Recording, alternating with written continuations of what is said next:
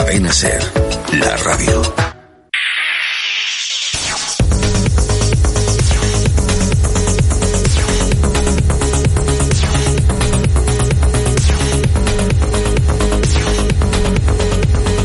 Hoy por hoy Madrid Sierra.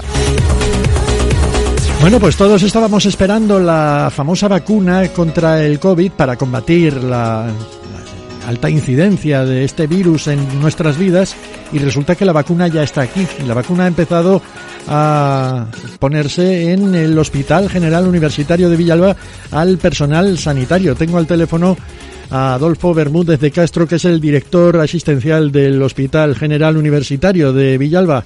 Eh, buenos días y bienvenido. Eh, buenos días, buenos días. Bueno, es buena noticia, ¿no?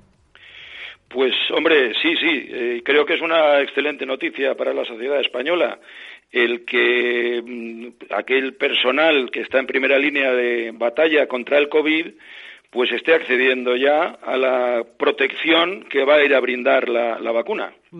Este es el, protocolo que hay que seguir, ¿no? Primero los sanitarios, la, gente que, tiene que hacer frente a, todos los eh, pacientes y después los pacientes más eh, necesitados de la vacuna.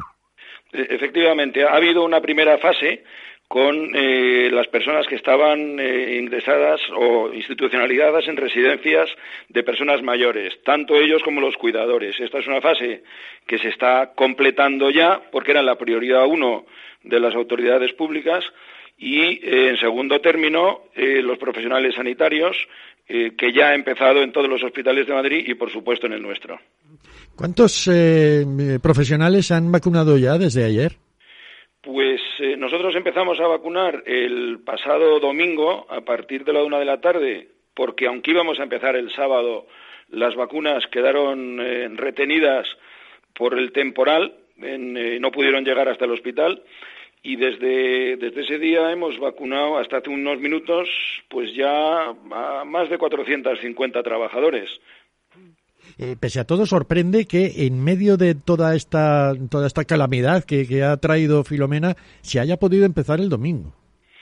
Eh, pues sí, hombre, ha supuesto un gran esfuerzo. El primero, efectivamente, el de todo el personal imprescindible acceder al hospital en condiciones muy adversas, eh, bien por propios medios o ayudados por, por fuerzas locales, bien policía local, protección civil y la Guardia Civil, que han colaborado con el hospital y su personal de una manera ejemplar y muy de agradecer. Bueno, luego en unos minutos vamos a hablar precisamente de las eh, posibles consecuencias que tiene la, vacuna. ¿Ha habido alguna reacción por parte de los eh, profesionales a la, a la vacuna?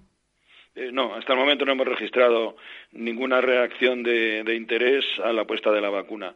Se hace una observación durante, durante un pequeño tiempo tras inyectar la vacuna y no hemos tenido ningún percance ni se nos ha comunicado eh, posteriormente ninguno, eh, ningún efecto adverso que no sean los naturales y esperados mínimos.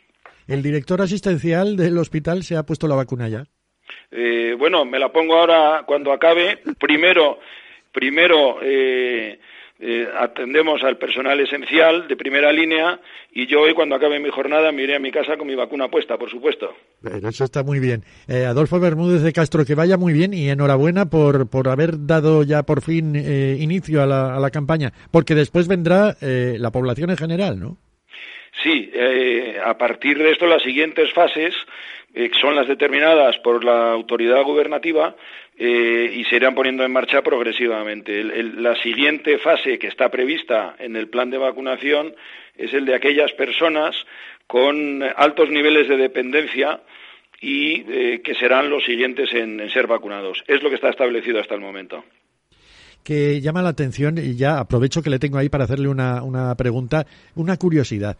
Si la campaña de vacunación de la, de la gripe eh, son dos meses prácticamente, ¿Cómo es tan complicado esto? Bueno, es que el alcance y objetivos de, la, de esta vacunación es eh, muy superior. Eh, la, la, tendencia es, el objetivo es vacunar al 70-80% de la población. Es una cuestión de número. Y luego, la cadena logística que se necesita es complicada, ¿no? Y, necesita una atención bastante especial. Pero el problema fundamental está en la llegada de vacunas. Ya hay dos autorizadas en Europa, la que estamos poniendo nosotros y otra nueva, la de Moderna. Y, bueno, a medida que se vayan suministrando a los países de la Unión Europea, pues eh, se irá extendiendo a diversos grupos de población. Hmm, queda claro, pues. Adolfo Bermúdez de Castro, muchísimas gracias y mucha suerte. Pues muchas gracias a ustedes y un saludo.